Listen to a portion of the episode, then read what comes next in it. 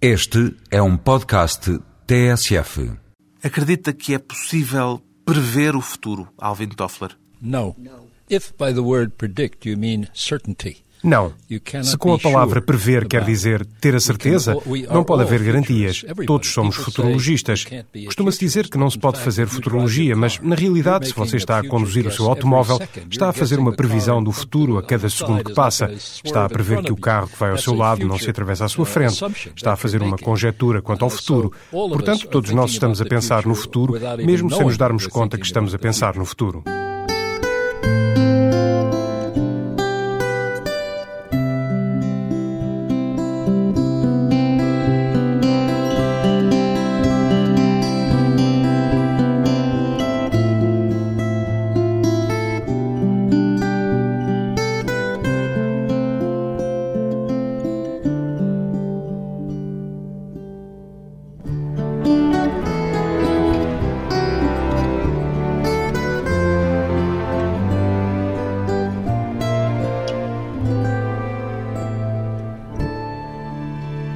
Alvin Toffler e Heidi Toffler, futurologistas, se todos analisamos permanentemente o que vai ser o nosso futuro e, em certo sentido, todos somos, por isso mesmo, um pouco futurologistas, o que é que faz a diferença do trabalho que têm vindo a desenvolver há décadas, Heidi e Alvin Toffler?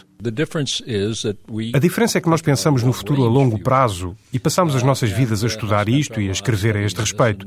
Mas eu penso que, antes de mais nada, nós somos escritores.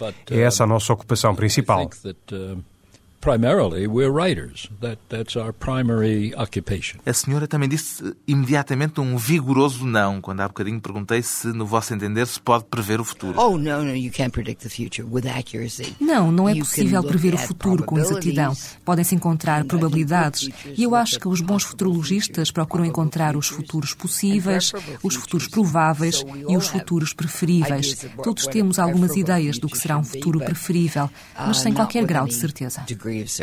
Cada vez que se fala do vosso trabalho, são referidos como os mais influentes futurologistas da atualidade. Até que ponto é que esta designação de futurologistas vos agrada? Nós somos, acima de tudo, autores, somos escritores. Eu queria ser escritor quando tinha 17 anos e nós passámos as nossas vidas como jornalistas e como escritores. E a senhora também sempre quis ser escritora? Não. Não, eu nunca quis ser escritora, eu queria ser médica. Mas gosto muito da palavra escrita e creio que ela é uma das poucas formas, para além da ação, pelas quais se pode exprimir aquilo que pensamos e aquilo que investigamos. Foi o desejo de se tornar escritor que o levou, Alvin Toffler, a começar a pensar no futuro? Bem, eu queria ser escritor e escrevi muita coisa antes de escrever acerca do futuro, mas ao mesmo tempo dei-me conta das enormes mudanças que começavam a ter lugar na sociedade e comecei a sentir-me frustrado por não ver ninguém a escrever a esse respeito, nem a tentar antecipar a direção para que essas mudanças nos iriam guiar. Foi por isso que começámos a trabalhar em O Choque do Futuro, o livro que viria a chamar-se O Choque do Futuro. Então, de facto, começaram a chamar-nos futurologistas. E há grupos de gente inteligente que ocupam ocupa o seu tempo de uma forma sistemática a pensar no futuro. Quando nós dizemos que não se pode ser, o que queremos dizer é que não se pode saber com toda a certeza. Não podemos saber com algum grau de exatidão muitas coisas que de vir a acontecer. But you certainly can know with some degree of, uh, of accuracy many things that are going to happen. Eu quero acrescentar ainda outra coisa que é importante. Nós também não acreditamos nas análises de tendências. E não acreditamos nisso porque se trata de uma projeção em linha reta. Se há alguma coisa que está a acontecer hoje e se observarmos em linha reta, concluímos que amanhã ainda acontecerá mais e mais ainda no dia seguinte. Mas o que acontece nessas projeções lineares é que elas atingem o topo e começam a descer. É o efeito da curva de Bell e a maioria das pessoas não se dá conta da tendência, a não ser quando ela entrou na espiral descendente, o que provoca os grandes erros das projeções lineares. Nós não gostamos das projeções lineares e não fazemos projeções lineares. Essa é a forma mais comum de previsão que as pessoas costumam fazer. Há um outro problema que também já assinalaram naquilo que têm escrito: o facto de as tendências normalmente gerarem uma tendência de sentido contrário que normalmente se lhes opõe. Sim, há frequentemente tendências opostas. Portanto, é preciso ter cuidado com as pessoas que fazem análise de tendências. Bem, eu penso que a extrapolação da tendência é uma forma de pensar, mas é simplista. Há formas muito mais sofisticadas de pensar acerca do futuro. Até que ponto é que temem vir a ser encarados, em certo sentido, como uma espécie de profetas? Bem, Acho que isso, mais do que outra coisa qualquer, me divertiria. Não somos nenhum tipo de profetas mágicos, somos jornalistas, somos escritores. Vamos para a rua fazer pesquisa, falamos com as pessoas que estão a fazer o futuro e perguntamos-lhes o que é que vem aí? O que é que vocês vão estar a fazer a seguir? E o que é que pensam de tudo isto? E qual é o papel da ciência? Qual é o papel da política? E por aí adiante. Portanto, fazemos investigação falando com as pessoas que estão a fazer o futuro acontecer e depois reportamos isso. A diferença é que nós não o reportamos apenas como uma história de jornal, mas conjugamos isso com uma perspectiva histórica e juntamos ideias provenientes de muitas áreas diferentes para tentarmos criar um quadro coerente da forma como as coisas podem estar a evoluir. Como nós, americanos, dizemos, por sermos de tal modo fãs do beisebol, a nossa média de decadas tem sido bastante boa.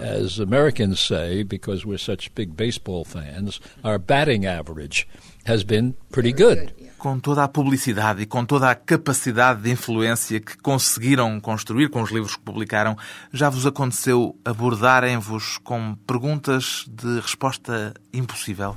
Permanentemente. Uh, Permanentemente, ou então com perguntas acerca de coisas de que não sabemos nada, e nós dizemos simplesmente não sei. É legítimo dizer isso. Uh, Perguntam-nos como é que determinada indústria vai evoluir e se eu não sei absolutamente nada dessa indústria em particular, por que é que havia de estar a fingir? Mas eu acho que, em certo sentido, é mais fácil olhar para as coisas de fora do que observá-las pelo lado de dentro. Quando se olha por dentro, somos movidos pela tradição e pelas experiências que já tivemos, e é muito mais difícil pensar fora desse quadro mas quando se observam as coisas do lado de fora, olha-se para elas como parte de um quadro mais vasto. Por isso, por vezes, podemos olhar para qualquer coisa e dizer, como parte de um quadro mais geral, é desta ou daquela forma que se enquadra, e é deste modo ou daquele que vai evoluir, ou é neste sentido que tem de mudar.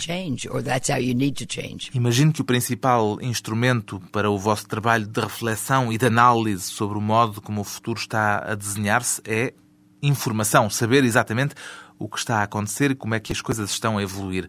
Mas, excluindo a informação, qual diriam Alvin e Heidi Toffler que é o aspecto central para tentar antecipar o que vai ser o futuro? A inteligência ou a intuição? Oh, by far. Oh, de longe usar o cérebro e não confiar na intuição. I don't know if I agree with that. I think in intuition, if you define it differently. Oh, não sei se estarei de acordo com isso.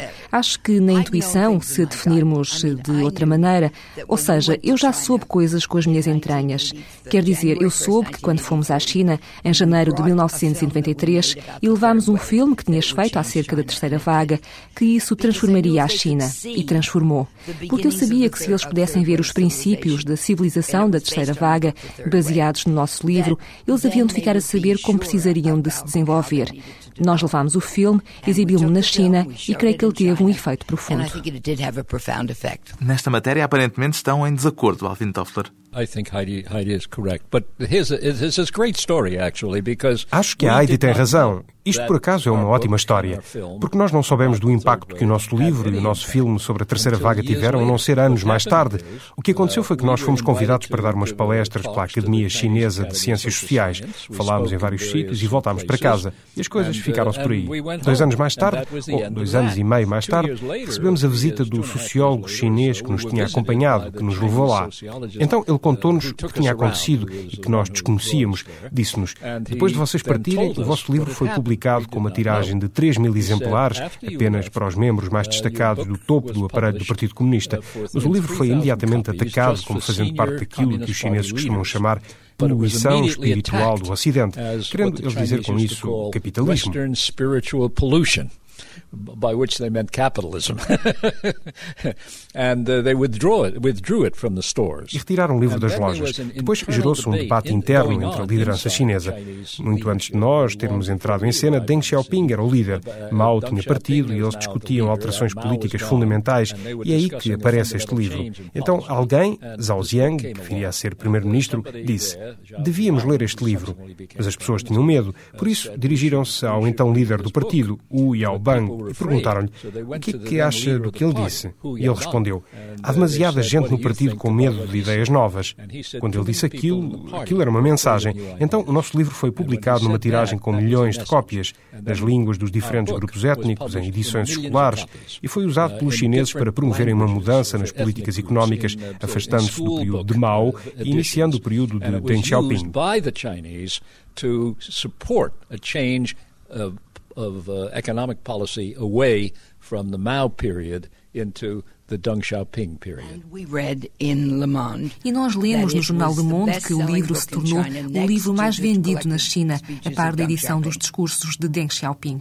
Portanto, tornaram-se autores best-seller no país mais populoso do mundo. We became, we became rich with zero Tornámos-nos ricos sem um tostão, porque evidentemente ninguém nos pediu qualquer autorização, nem havia qualquer tipo de proteção da propriedade intelectual, nem nós o lamentamos.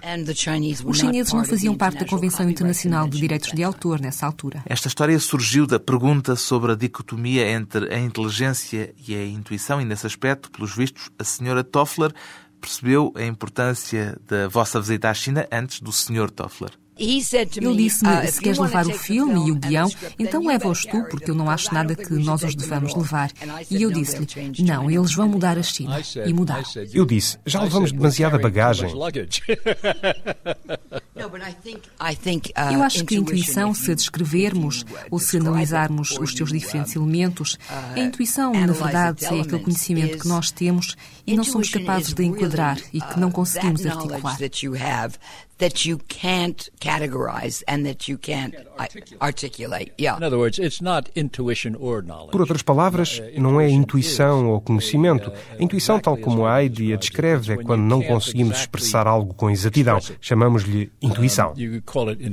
A intuição e a inteligência conjugadas no trabalho de Heidi e Alvin Toffler, que vão voltar depois de um curto intervalo com a terceira vaga.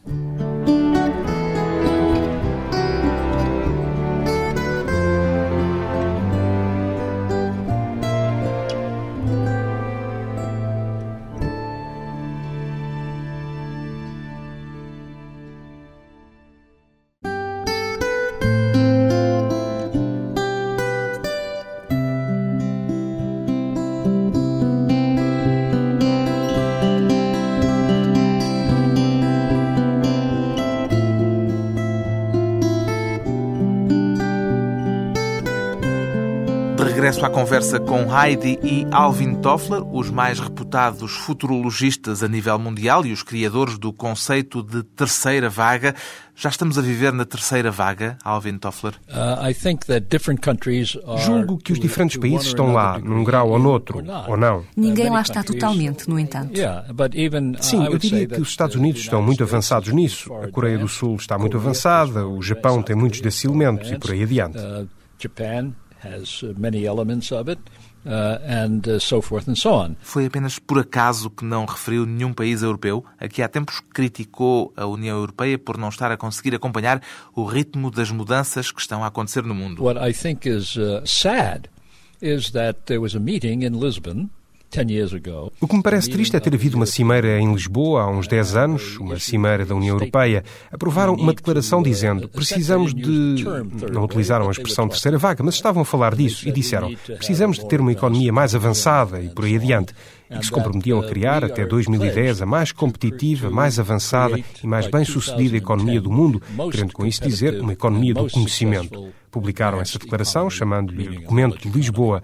Um ano depois, a União Europeia publicou um relatório dizendo: Infelizmente, não fizemos grandes progressos no ano que passou, mas para o ano havemos de fazê-los. No ano seguinte, houve um relatório semelhante.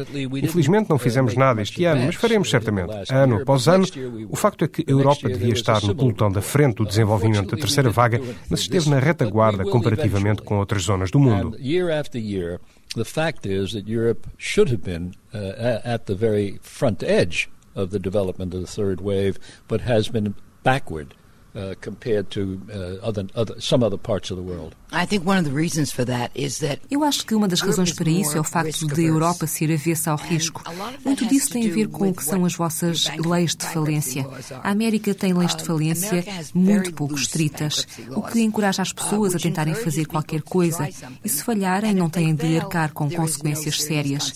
Não vão para a prisão, nem são penalizadas para o resto da vida por terem assumido um risco e falhado.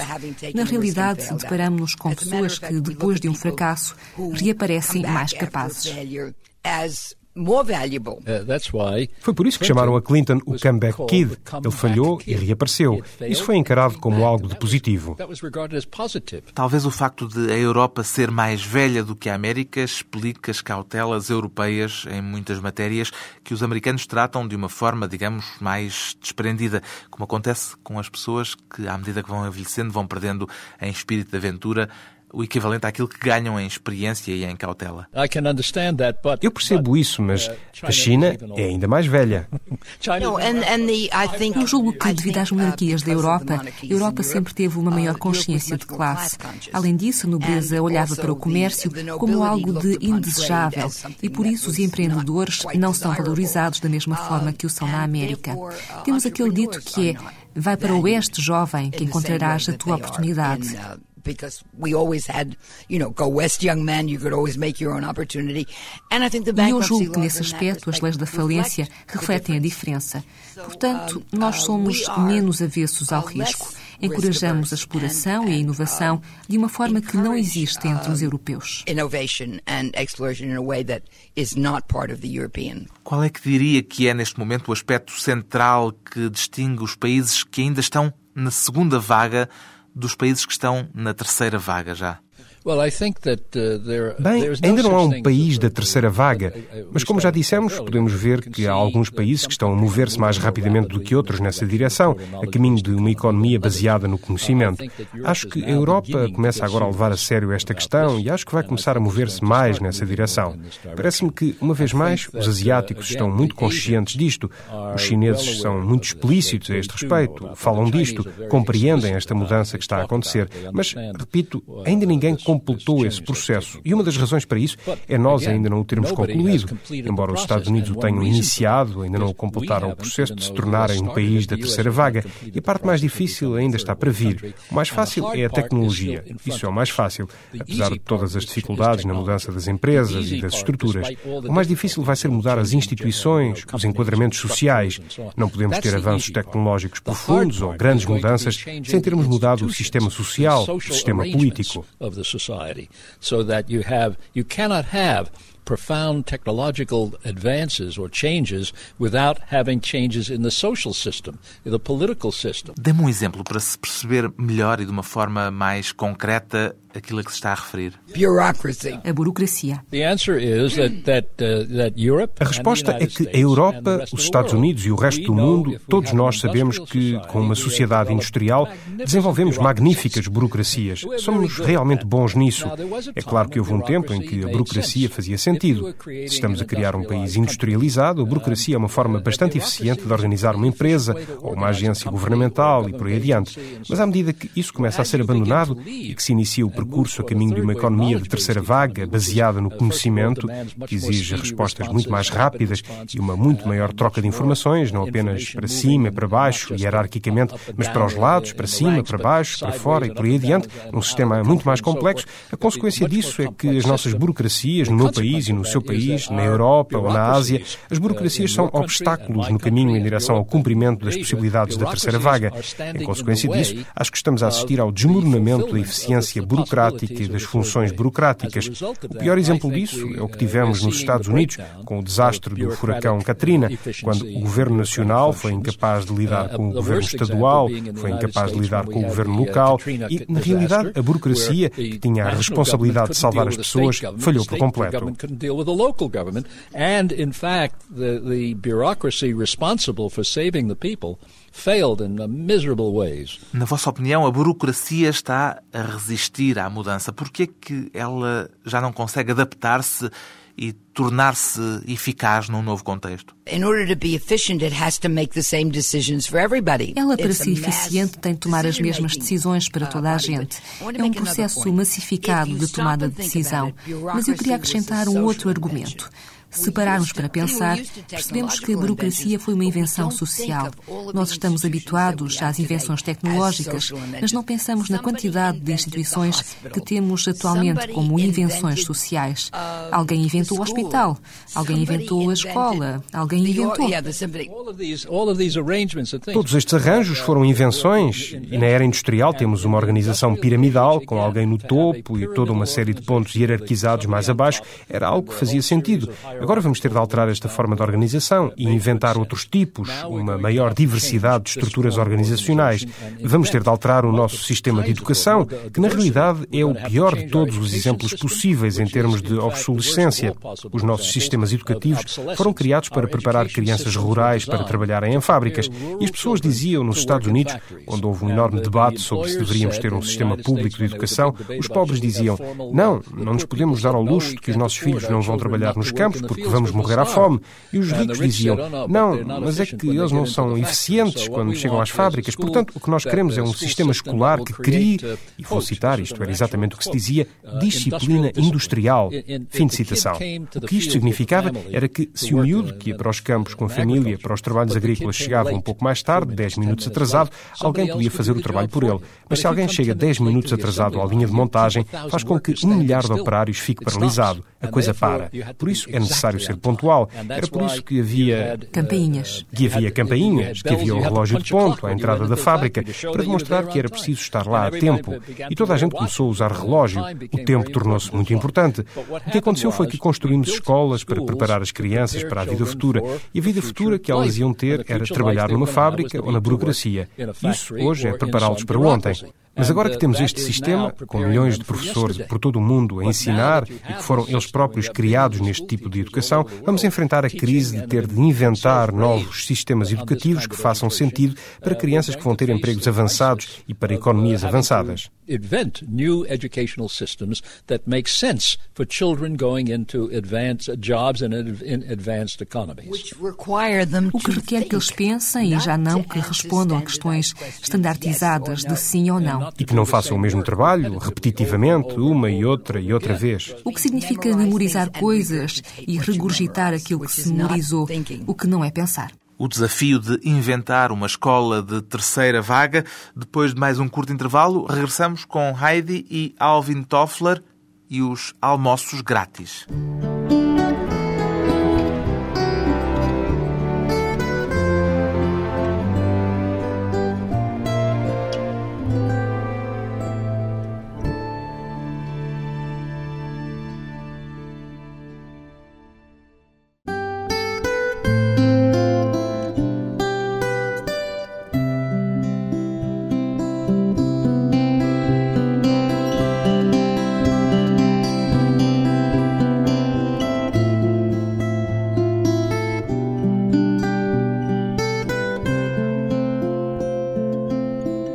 Convidados hoje para a conversa pessoal e transmissível os futurologistas norte-americanos Heidi e Alvin Toffler, que contestam uma máxima muitas vezes repetida pelos economistas, o lema de que não há almoços grátis. O que é que vos leva a dizer, Alvin Toffler, que esta máxima não faz sentido? No, there are free lunches. The question is how do you get one? Não, há almoços grátis. A questão é saber como é que se consegue arranjar um. Uh, Eu acho que, agora mais a sério, acho que estamos a encaminhar-nos para um estádio do desenvolvimento humano e de desenvolvimento social, político e económico que será extremamente dramático e muito doloroso para algumas pessoas, mas que no final será bom para a raça humana.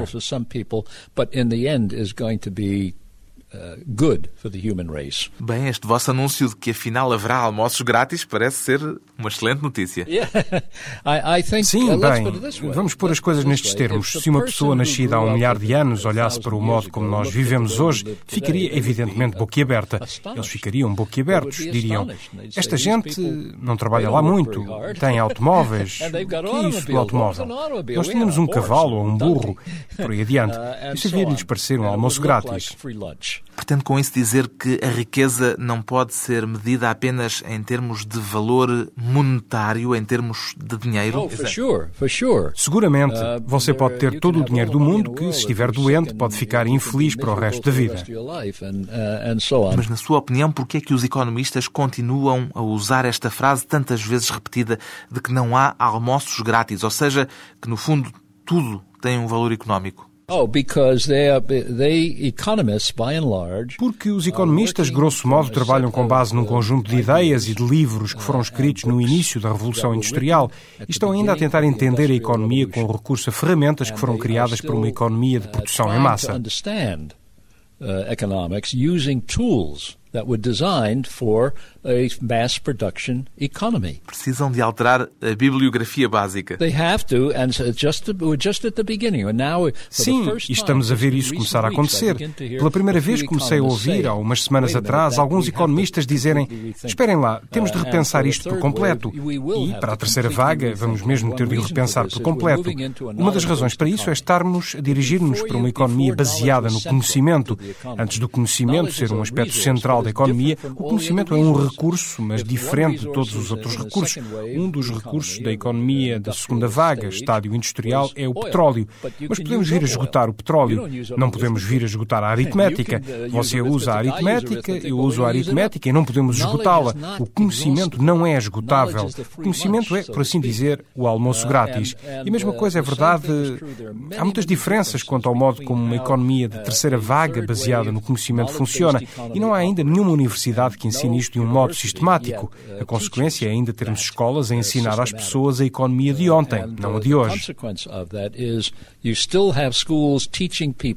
Yesterday's economics, not today's. Ocorrem-lhe com facilidade exemplos do que podem ser os tais almoços grátis de outros casos em que o valor económico não é mensurável em termos monetários? Bem, uh, há muitos. Se toda a sua vida for gasta a contar o dinheiro que tem, não me parece que tenha uma vida lá muito feliz. Penso que a vida tem amor, relações pessoais. Mas estávamos a falar de economia. Isso também é importante em termos económicos? Acho que é importante em termos humanos e que nós vivemos segundo esses valores que temos. Se nós ganhamos algum dinheiro, para além de nos mantermos vivos, com a alimentação, para além disso, usamos o dinheiro de um modo que nos dá prazer, que nos põe em contacto com outros seres humanos. Por vezes usamos esse dinheiro para ajudar pessoas em pior situação e por aí adiante that give us pleasure, that give us uh, contact with other human beings, that uh, sometimes uh, that we use that money to help other people who are uh, less well off, uh, and so on. Sim, mas insisto, estávamos a falar de riqueza económica e não de riqueza humana. Uh, Eu penso que vamos pôr as coisas nestes termos. A menos que vivamos numa economia pobre e numa sociedade em que tenhamos de lutar para comer, para pôr comida na mesa, eu consigo entender isso. Mas se vivemos numa sociedade contemporânea e continuamos a organizar a nossa vida em torno do dinheiro, como se ele fosse a única medida importante do nosso valor, isso é uma forma muito pobre de viver. Sugiro-lhe um filme que vi há pouco tempo como é que se chamava? O sangue. And I urge you to go see a movie I just saw which is what is the one the blood uh, blood will uh, haverá sangue. There will be blood. Haverá sangue. É um filme notável e o ator é absolutamente inacreditável. Daniel Day-Lewis que ganhou o Oscar do melhor ator por esse papel. Ele ganhou o uh, Oscar e merece-o. O filme é sobre um homem para quem o dinheiro é a única coisa que conta, sobre como ele vai criar a indústria do petróleo, uh, mas a única medida do seu próprio valor era o dinheiro. E vão ver o filme, vejam o que acontece. Go see the movie and see what happens. Isto, no fundo, tem a ver com a tendência muito falada da chamada desmaterialização?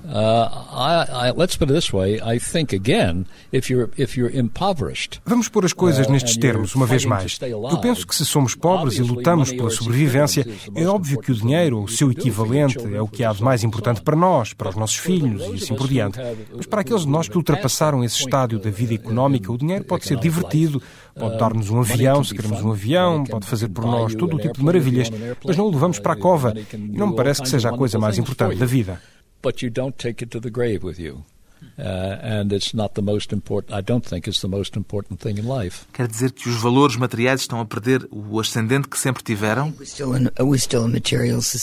Não, acho que continuamos a ser uma sociedade materialista. O materialista não está morto de modo nenhum. Embora nos vossos livros tenham vindo a escrever que estamos no tal processo de desmaterialização, com a tendência para a economia baseada no conhecimento. Bem, mas quer dizer, há a velha máxima que diz que é quando se tem suficiente comida na barriga que se pode começar a pensar em arte e noutras coisas da vida que proporcionam prazer. Mas enquanto não temos o estômago cheio, não temos espaço para outro tipo de pensamentos. Penso que ainda somos muito materialistas e acho que a nossa competitividade acentua isso. Todos nós conhecemos pessoas que medem a sua riqueza pelo valor do salário e pelo que têm na conta.